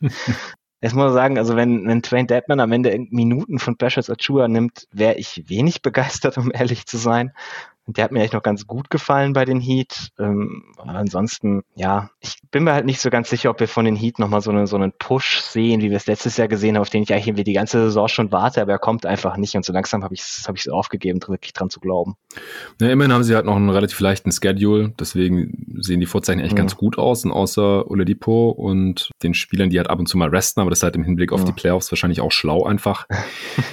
Sieht's ja eigentlich auch so aus, ja. als könnte der Run noch kommen. Und ja, man hat ja jetzt halt noch diese gut 15 ja. Spiele. Also im Prinzip hat für mich im Endeffekt der Schedule den Ausschlag gegeben, aber es würde mich jetzt auch nicht wundern, die Heat. Also ich glaube, sie werden das Play-In vermeiden. Ich glaube, sie werden am Ende über den Knicks stehen, weil die Knicks einfach nach wie vor einen relativ schweren Schedule haben. Ich halte die Heat für das bessere Team. Sie müssen es halt mal ansatzweise auf die Straße bringen und äh, dann die Reihenfolge mit den Celtics und Hawks, das kann hier verschieden ablaufen, selbstverständlich. Also ich habe die Heat auf vier, Celtics auf fünf mit 30 und 26. Das ist Platz fünf, gerade auch in der Tabelle im Osten. Siebenmal gewonnen, nur einmal verloren. Seit dem letzten Mal fünf Siege auch in Folge jetzt. Die einzige Niederlage war gegen die Sixers. Offense Platz 11 mittlerweile, Defense Platz 13, aber über die letzten zwei Wochen ist man auf Platz 6 an beiden Enden des Feldes. Das sind schon eher wieder die Brad Stevens Celtics, die wir so kennen, die letzten Saisons. Sind auch fast alle fit jetzt endlich mal. Nur Yvonne Fournier ist nach nur vier Spielen äh, im Health and Safety Protocol gelandet und Robert Williams hat das letzte Spiel letzte Nacht mit Knieschmerzen verpasst. Ist natürlich schade, dass er jetzt aussetzen musste, aber ich glaube, das ist jetzt nichts Wildes und als Starter hat er wirklich zuletzt ordentlich abgeliefert. Mhm. Äh, zehn Punkte im Schnitt, neun Rebounds und 3,5 Assists in 25 Minuten pro Spiel seit der Trade Deadline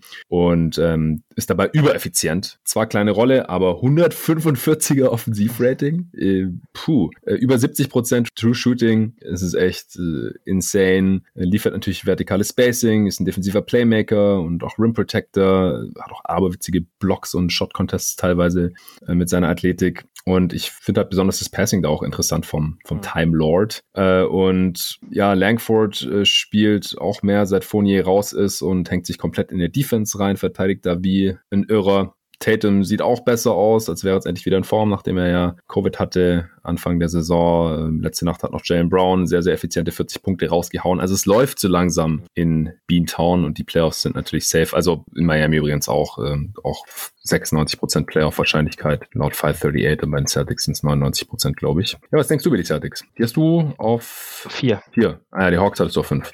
Genau, noch vor Atlanta. Also sie einfach über die letzten Wochen das beste Team von den dreien sind und ich mir, ich, das, was sie tun, halte ich für irgendwie nachhaltig. Also was wir jetzt sehen, dass sie, dass sie defensiv einfach deutlich besser aussehen. Robert Williams trägt da sicherlich seinen Teil dazu bei und hat es irgendwie geschafft, dass David zu einem Riesenfan von PER wurde.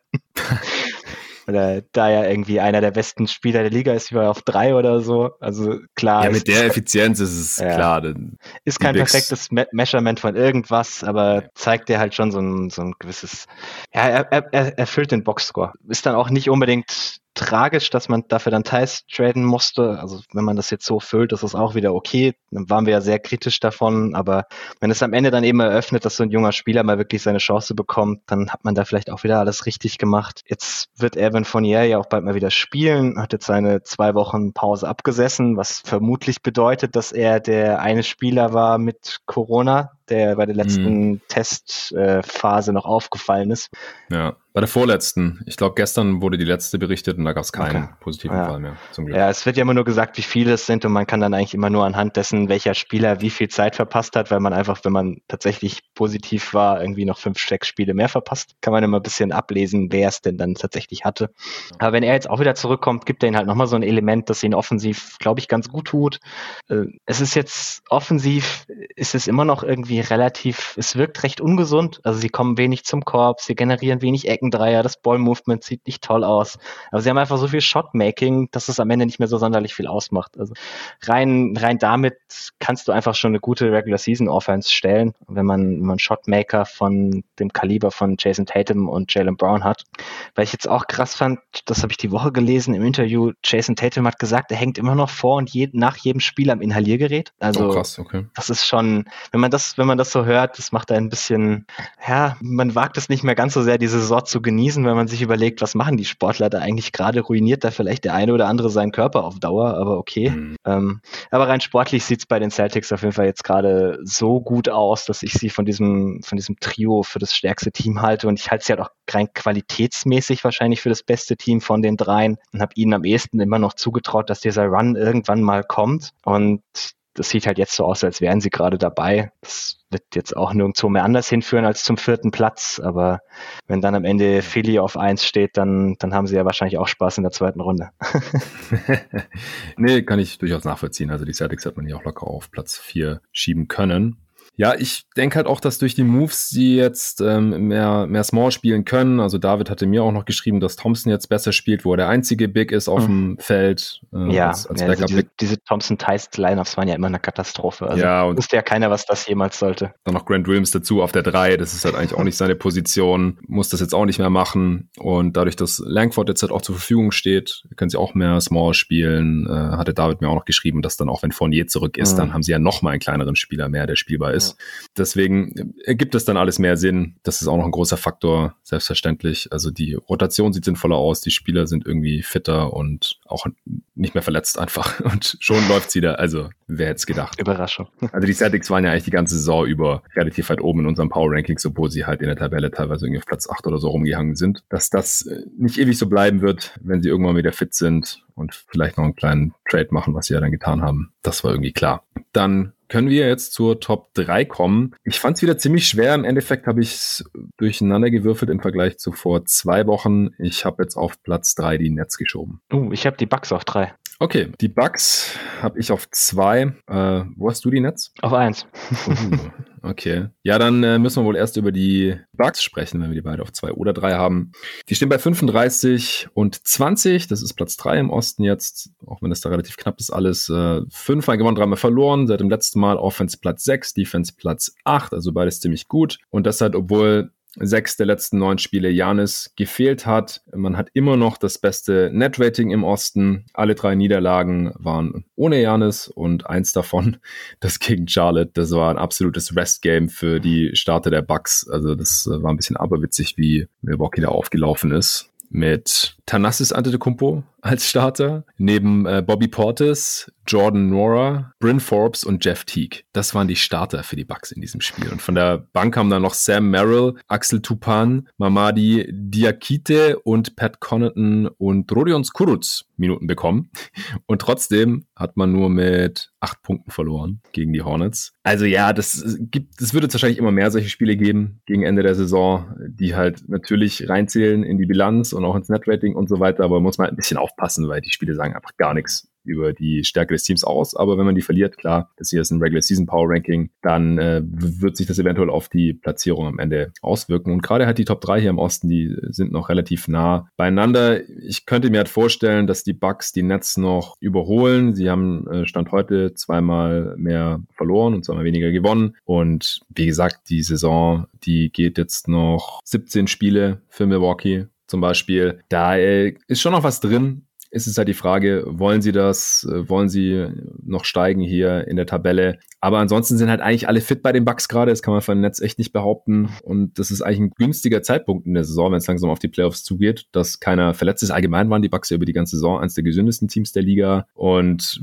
ja, wieso hast du die Bucks auf drei? Ja, sie haben jetzt halt schon ein paar Spiele Rückstand. Also das ist, muss man erst, muss man erst mal aufholen da oben. Irgendwie die ganze Geschichte mit Janis Verletzungen hat mich auch ein bisschen abgeschreckt. Also es war ein bisschen komisch, der Verlauf. Er hat die ersten paar Spiele ausgesetzt, dann kam er wieder, hatte in dem einen Spiel Probleme beim Aufwärmen, ist dann trotzdem aufgelaufen, hat Portland auch komplett zerstört, mhm. aber danach war er dann plötzlich wieder ein paar Spiele draußen. Hat irgendwann nochmal versucht, sich aufzuwärmen, hat dann aber das Spiel abgesagt. Also klar, jetzt, jetzt war die letzte Nacht war jetzt wieder, wieder am Start mit einem Minutenlimit, aber ich habe da ein bisschen Sorge, dass er halt mehr resten muss irgendwie für den Rest der Saison, was ja auch für die, für die Regular Season der Bucks, also denen kann das jetzt, glaube ich, gerade relativ egal sein und sie zeigen dieses Jahr halt auch mal, dass es ihnen wirklich egal ist und sie sich halt mehr auf die Playoffs konzentrieren, was ja das ist, was man eigentlich schon seit Jahren bei ihnen mal mhm. sich erhofft, dass sie halt da dann wirklich bei, bei 120 Prozent sind und nicht während den letzten paar Spielen von der Regular Season.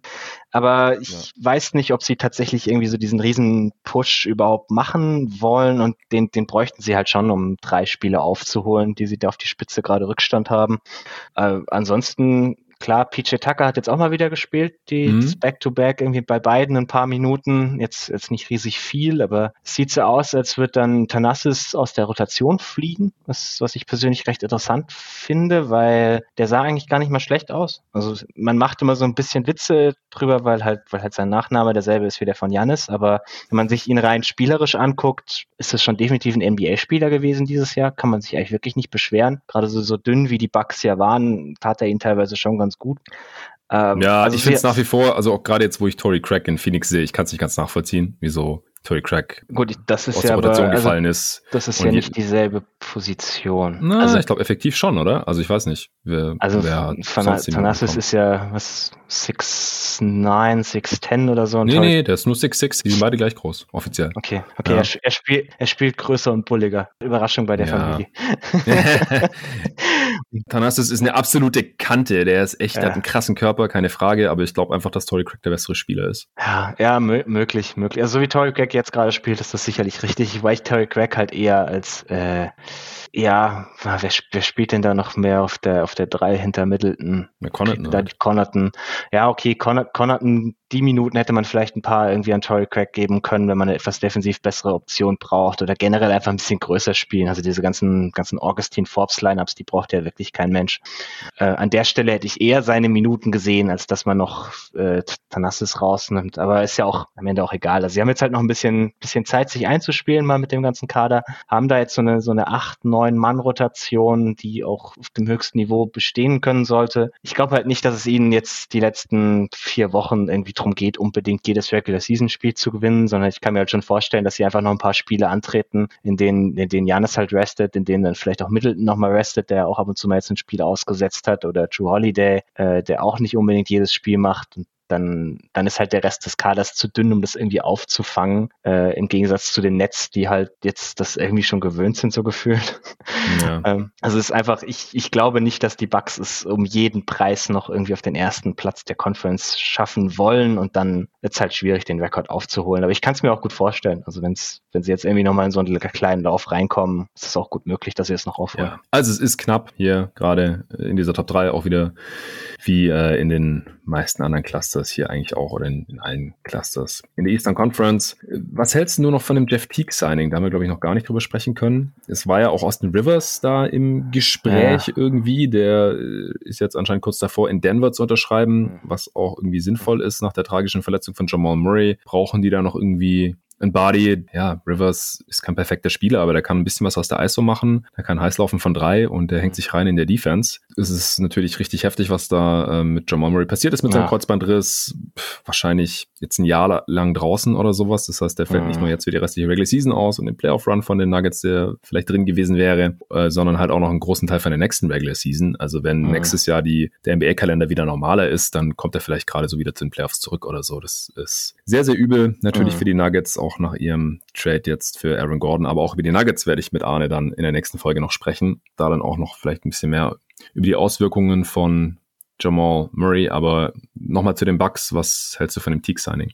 Also Austin Rivers hätte für mich deutlich mehr Sinn ergeben, als Teague jetzt tut, um ehrlich zu sein. Ja. Teague ist halt, also ich würde ihn in den Playoffs definitiv nicht mehr in der Rotation sehen, weil er weniger gut funktioniert neben Janis, Middleton, Holiday. Da braucht man eben nicht noch so einen Typ, der eher den Ball in der Hand braucht und, und Pick and Rolls laufen möchte. Es ist jetzt für die, für die Regular Season voll okay, dass sie halt nochmal so ein, so ein Body haben, der quasi die, die DJ Augustin-Rolle einnimmt, vielleicht ein bisschen weniger Minuten Minuten äh, und dann halt einfach, gerade wenn einer von den drei Stars restet und es vielleicht Minuten gibt, wo keiner von den dreien auf dem Feld steht, dass man auch ein bisschen Creation auf dem Feld hat, weil so, was so Pick-and-Roll-Ball-Handling betrifft, waren die Bugs jetzt schon wieder relativ dünn, aber hm. es ist jetzt, ja, also ich, ich will ihn in den Playoffs ehrlich gesagt nicht mehr spielen sehen. Ich glaube, das wird er auch tatsächlich nicht und dann ist es am Ende auch irgendwie egal, das Signing. Ja, wahrscheinlich schon. Aber ich, Rivers hätte ich halt nur ja, also Rivers hätte halt, hätte halt irgendwie auch neben Janis funktioniert. Also, ja, genau. Und Rivers kannst du dann auch mal den, den Ball in die Hand geben, wenn Janis den Screen stellt, aber im, im Normalfall stellst du ihn halt irgendwo hin und der trifft seinen Dreier oder nimmt seinen Dreier auch mit, mit viel Selbstvertrauen. Und das hätte irgendwo noch Sinn ergeben. Jetzt bei, bei Teaks sehe ich, sehe ich den Fit nicht mehr gut genug. Ja, der, der nimmt kaum Dreier und die er nimmt, trifft mhm. er nicht besonders gut. Also mhm. in Boston hat er zwar 46 Prozent seiner Dreier getroffen, sehe ich gerade, aber er nimmt halt nicht mal 5 auf 100 Possession. Ja. Das ist halt heutzutage einfach sau wenig, da wirst du nicht mehr respektiert. Und äh, über seine Karriere haben wir das auch schon genug Samples. Das heißt, ist, er ist einfach kein Shooter. Und ja, das und das, das, das bisschen, was er irgendwie an, an Druck zum Korb mitbringt per Drive, das brauchen die Bugs halt nicht. Weil wenn du, wenn du Janis auf dem Feld hast, übst du schon so viel Druck auf den Korb aus, dass du nicht mehr irgendwie noch so jemanden brauchst. Genau. Also, ja. Na gut, es wird nicht über Erfolg oder Misserfolg der Bugs entscheiden, höchstwahrscheinlich. Äh, dann sprechen wir jetzt mal über die Nets, mhm. die ich auf drei geschoben habe. Die stehen bei 37 und 18. Wie gesagt, es ist Platz zwei im Osten. Viermal gewonnen, dreimal verloren seit dem letzten Mal. Offense Platz drei, Defense Platz 25. Netrating ist auch klar äh, hinter den Bugs und genau dasselbe wie die Sixers Stand heute haben. Die größten News äh, sind wahrscheinlich mhm. der überraschende und traurige Rücktritt von Lamarcus Aldridge gestern, mhm. bei dem Herzprobleme aufgetreten sind in einem Spiel und auch nach dem Spiel hat er noch gemerkt, dass sein Herz irgendwie komisch schlägt und dann ähm, hat er sich direkt checken lassen und dann entschieden, dass es ihm zu riskant ist, noch weiter professionell Basketball zu spielen in seinem Leben, was ich auch vollkommen nachvollziehen kann. Mhm. Also wenn es auch nur das kleinste Restrisiko gibt, dass er irgendwie umfällt beim Zocken, dann soll er das bitte lassen. Äh, war natürlich nach seinem Buyout von den Spurs, wo er auch richtig viel Kohle liegen lassen hat, um halt nochmal irgendwie um die Championship mitspielen zu können. Er hat ja noch keine Championship gewonnen in seiner Karriere das war natürlich ein, äh, ein, großes Ding für ihn und halt auch äh, medial für die Netz und so. Ich habe ja von Anfang an gesagt, ich sehe den Fit nicht so ganz oder wie das halt dann tief in den Playoffs, wenn es halt um die Wurst geht und so, dann den Netz großartig weiterhelfen soll. Ich habe auch eine Umfrage gemacht auf Twitter dann direkt, inwiefern das jetzt die Titelambitionen der Netz beeinflusst, ob sie dadurch viel schlechter werden oder ein bisschen schlechter oder ob es egal ist oder ob sie vielleicht sogar irgendwie davon profitieren. Wie siehst du denn das Ganze? Mit Aldridge jetzt, dass er nicht mehr spielt. Ich habe in deiner Umfrage egal angeklickt. Mhm. Also ich glaube nicht, dass das, dass es sportlich irgendwie einen wirklichen Einfluss hat. Er hat jetzt ein paar ganz gute Regular Season Spiele für sie gemacht. Also gerade wenn, wenn die Stars ausgefallen sind, konnten die Nets halt schon jemanden brauchen, der, der ein bisschen Offense für sich selbst kreieren kann und das kann Aldridge halt immer noch.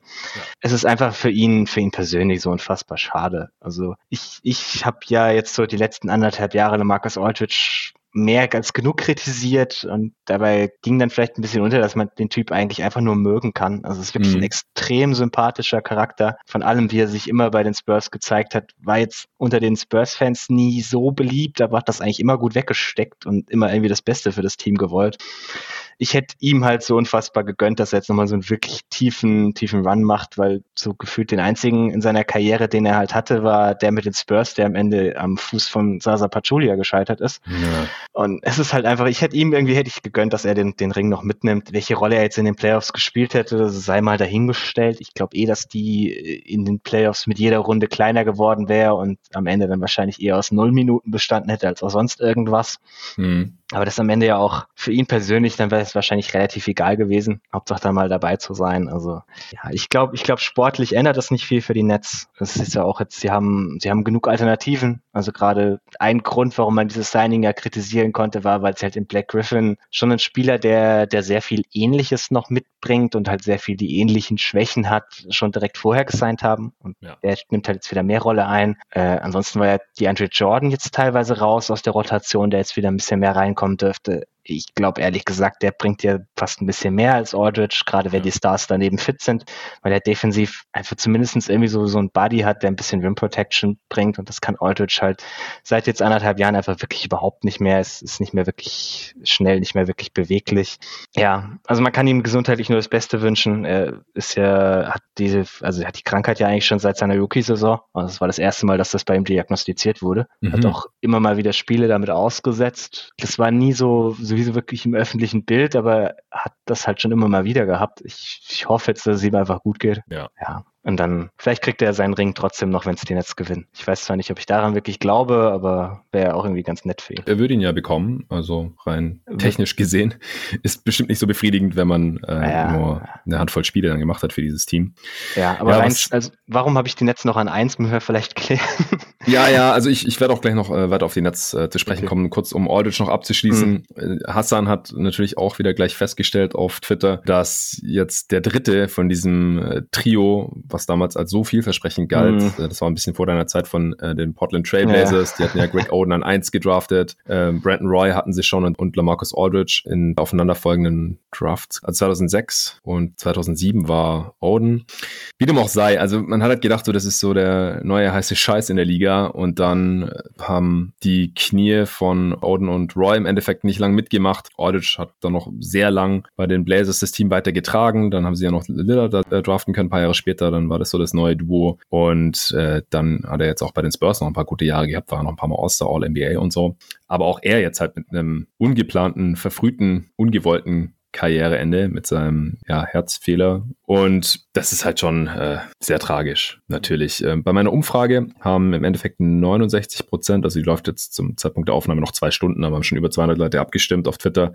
69 Prozent sagen, es macht keinen Unterschied. Hm und 23 Prozent sagen, die sind etwas schlechter. Also über 90 Prozent denken, das ist jetzt nicht besonders schlimm, spielerisch, sportlich gesehen für die Nets. Und äh, 7 Prozent haben sogar gesagt, dass die Nets davon profitieren. Und da würde ich sogar fast dazu tendieren, denn so ist halt sichergestellt, auch wenn es jetzt hart klingt, dass er halt nicht in den falschen Situationen eingesetzt wird, dass er nicht Minuten von Claxton klaut mhm. zum Beispiel oder dass die Nets größer spielen, als ihnen gut tut, nur um irgendwie Minuten für Griffin und Aldridge und Jordan irgendwie zu finden. Mhm. Denn ich glaube einfach nicht, dass das ihre besten Lineups sind. Nee, also stimme ich sicherlich zu. Ich habe inzwischen, glaube ich, etwas mehr, mehr Vertrauen in den Coaching-Staff der Netz, dass sie da schon die richtige Entscheidung getroffen hätten in den Playoffs. Einfach weil sie jetzt halt auch die Andre Jordan nicht mehr gespielt haben und Claxton mhm. trotzdem jetzt noch ein paar Minuten bekommen hat. Also ich, ich glaube schon, dass man dann in den Playoffs eher dazu tendiert wäre, ihm auch mehr Minuten zu geben. Und dann wäre wär Aldridge halt so eine, was das, was er bei den Spurs am Ende halt die letzten paar Spiele auch schon war, ist so eine Option, wenn deine Offense irgendwie hakt, dann kannst du ihn reinbringen, bringt dir so ein paar Midrange-Buckets und bringt das Spiel einfach ein bisschen runter. Mhm. Jetzt müsste man meinen, dass das bei den Nets nicht sonderlich wichtig ist, weil sie halt drei andere Typen haben, die dir so, ein, so jederzeit einen Korb bringen sollten in den Playoffs. Also ja, am Ende macht es ihnen wahrscheinlich einfach gar nichts aus, wenn wir ehrlich sind. Ja, wieso hast du die Nets auf eins? Ja, also ich glaube, die Nets können jetzt eher ein bisschen besser spielen als die letzten Wochen. Also Kevin Durant ist jetzt wieder zurück. Das ist für mich ein wichtiger Faktor, der jetzt nach und nach auch immer mehr Minuten spielen sollte. Klar, dafür ist jetzt James Harden erstmal raus, aber der müsste ja dann irgendwann auch mal wiederkommen. Wäre vielleicht mal ganz nett, wenn sie alle drei gleichzeitig spielen könnten und man da ein bisschen mal ein bisschen Sample Size bekommt und sie sich ein bisschen einspielen können. Aber inzwischen, die, die Nets haben es jetzt eigentlich die ganze Saison geschafft, immer mit, mit nur wenigen der Stars ihre Spiele zu gewinnen und ich glaube halt, dass diese Offense gerade jetzt mit Durant einfach so gut ist, dass es für die Regular Season gar kein großes Problem darstellt, dass man irgendwie Regular Season Spiele gewinnt. Und ich glaube, sie haben auch ein bisschen mehr Hunger darauf, tatsächlich Erster zu werden als zum Beispiel die Bucks, weil sie halt das noch nicht erreicht haben, so die letzten Jahre. Klar, Kevin Durant kennt das aber der, der ganze Rest davon jetzt eher ein bisschen weniger. Also gerade was so Coaching, Staff, Management etc. betrifft, die am Ende meistens eher die Entscheidung treffen, welche Spieler nun spielen, als die mhm. Spieler selbst. Weil wenn du die Spieler fragst, haben die eigentlich immer Bock, auf, aufs Feld zu gehen und nach Möglichkeit zu gewinnen. Deswegen, also ich glaube, die Nets werden sich ein bisschen mehr anstrengen und haben halt diese Offense, die sie durch die Regular Season tragen kann. Deswegen hätte ich sie jetzt hier noch auf eins, aber ich kann mir schon auch irgendwie vorstellen, wenn jetzt, wenn jetzt Durant noch mal ein paar Spiele restet, das hängt wahrscheinlich alles am Ende davon ab, wann James Harden wiederkommt. Ja. Also, also ich habe ja vorhin auch gesagt, so die größte Headline ist gerade Aldridge, aber ich glaube, das größere Problem für die Nets aktuell ist die Oberschenkelverletzung von Harden, mhm. weil der hat halt das Team, seit er da ist, offensiv und auch über weite Strecken alleine getragen. Und dann halt noch in Kombination, dass KD halt bestimmt noch einige Spiele aussetzen wird. Also davon gehe ich eigentlich schon aus. Ich glaube nicht, dass die jetzt äh, hier den ersten Platz in der Regular Season irgendwie über die Gesundheit von KD in den Playoffs stellen werden. Nee, der hat ja schon die Hälfte der Saison verpasst. Jetzt hat er auch wieder ausgesetzt. Und dann gibt's halt nur noch Kyrie, der bestimmt auch mal das Team alleine tragen kann mit dem ganzen Shooting und so. Aber der fehlt ja auch immer wieder. Also ich, ich kann dem halt nicht ganz so vertrauen, dieser Kombination von diesen drei Typen. Also ich habe Harden da immer vertraut, dass er die meisten Spiele spielen kann und dann auch liefert und das Team dann eine Top-Offense hat und so. Aber jetzt hat er halt eine Oberschenkelzerrung und die können sich hinziehen und er ist offiziell auch Week to Week und heute soll, äh, glaube ich, re-evaluiert werden. Mhm. Also am äh, Freitag, den 16. April. Also mal abwarten. Ich glaube, der wird auch eher länger aussetzen setzen als kürzer. Und dann ähm, denke ich, wird das halt schon eher zum, zu einem Problem in dem ein oder anderen Regular Season Spiel. Deswegen habe ich jetzt nur noch auf drei.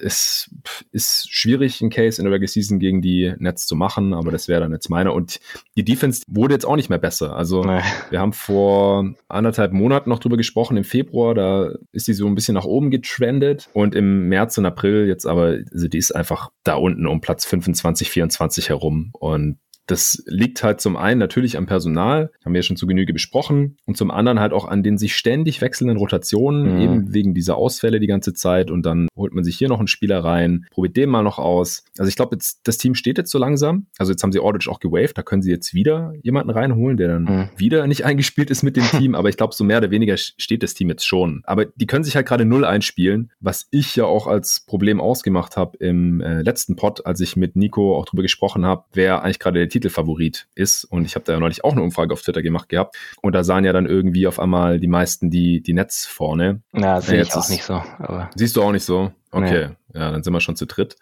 Ich, ich hätte gerne mal einen Pot hier, der den Case für die Netz macht. Nochmal. Also äh, klar, man kann sich ausschließen. Ich schließe auch überhaupt nicht aus, dass sie jetzt auf Platz eins kommen in der Regular Season, aber bei den äh, Sixers und Bucks, das sieht alles gerade ein bisschen geordneter und sicherer aus für mich. Und jetzt ist ja auch noch äh, Chiosa mit gebrochener Hand out for Season. Äh, weiterhin natürlich Dinwiddie und Tyler Johnson fehlt noch bis Ende des Monats. Das sind jetzt alles nicht die, die wichtigsten Spieler in diesem Team. Äh, und die Playoffs sind äh, natürlich auch safe und alles. Aber ja, es sind mir da gerade ein bisschen zu viele gesundheitliche Fragezeichen noch. Und dann kann man sich halt auch nicht einspielen. Das ist dann mhm. wahrscheinlich in den Playoffs das größere Problem. Aber deswegen habe ich sie halt insgesamt nur auf Platz drei gerade. Ja, kann ich auch irgendwo nachvollziehen. Okay, dann bleiben die Sixers übrig. Die habe ich auf eins. Ich habe sie auf zwei. Du dann auf zwei. Die sind gerade auch Erster im Osten mit 38 Siegen bei 17 Niederlagen. Sechsmal gewonnen, zweimal verloren seit dem letzten Mal. Offense Platz 13, Defense Platz 4 4. Embiid ist zurück, hat sechs der letzten sieben Spiele gemacht. Also mit ihm haben sie nur einmal verloren. Es hängt halt einfach unglaublich viel von ihm ab jetzt in Philly für die restliche Saison. Wenn der jetzt noch öfter aussetzt, dann kann es auch sein, dass sie nicht auf eins landen werden. Aber wenn er jetzt die meisten Spiele macht, dann äh, glaube ich halt nicht, dass sie hier noch Platz eins in der Conference abgeben werden. George Hill spielt ja auch immer noch nicht. Da ist auch noch ein bisschen Upside dann vorhanden, mhm. wenn der dann endlich mal spielt. Anthony Tolliver hat man jetzt noch unter Vertrag genommen. Nochmal so ein arbeitsloser Big. Der kann werfen, Shooting und Erfahrung schaden diesem Team garantiert nicht. Ich weiß nicht, ob er vielleicht ein paar Minuten von Mike Scott bekommt oder so, aber die nehmen sich als Spieletyp jetzt nicht so unglaublich viel. Ja, wie siehst du die Sixers jetzt noch für die restliche ja, Regular Season? Also ich muss sagen, ich war, war sehr positiv überrascht, wie sie die Zeit ohne Beat überstanden haben. Ich dachte, mhm. das würde deutlich kritischer aussehen, als es das am Ende tatsächlich tat. Also für die, für die Regular Season sehe ich sie jetzt auch schon relativ gut. Also sie haben halt auch jetzt eine Rotation gefunden, die irgendwo Sinn ergibt. Sie haben Spieler von der Bank gefunden, die irgendwie Sinn ergeben. Also Matthias Feibel hat jetzt definitiv sich eine Rolle erspielt und ist defensiv ein absoluter Terror für den Gegenspieler. Offensiv immer noch ein bisschen wechselhaft, aber auf jeden Fall verbessert, macht ihn halt irgendwie zu so einer soliden Rotationsoption, mit der sie halt weiterhin defensiv auch gut bleiben am Perimeter, wenn Ben Simmons auf die Bank geht. Also ein bisschen schade, dass dafür dann Tyrese Maxey aus der Rotation geflogen ist, für mich persönlich natürlich, aber ja, ist halt. Bist ja auch Fireball-Fan, oder? Ja, ja, ich war auch, war auch Fireball-Fan, also bin es noch.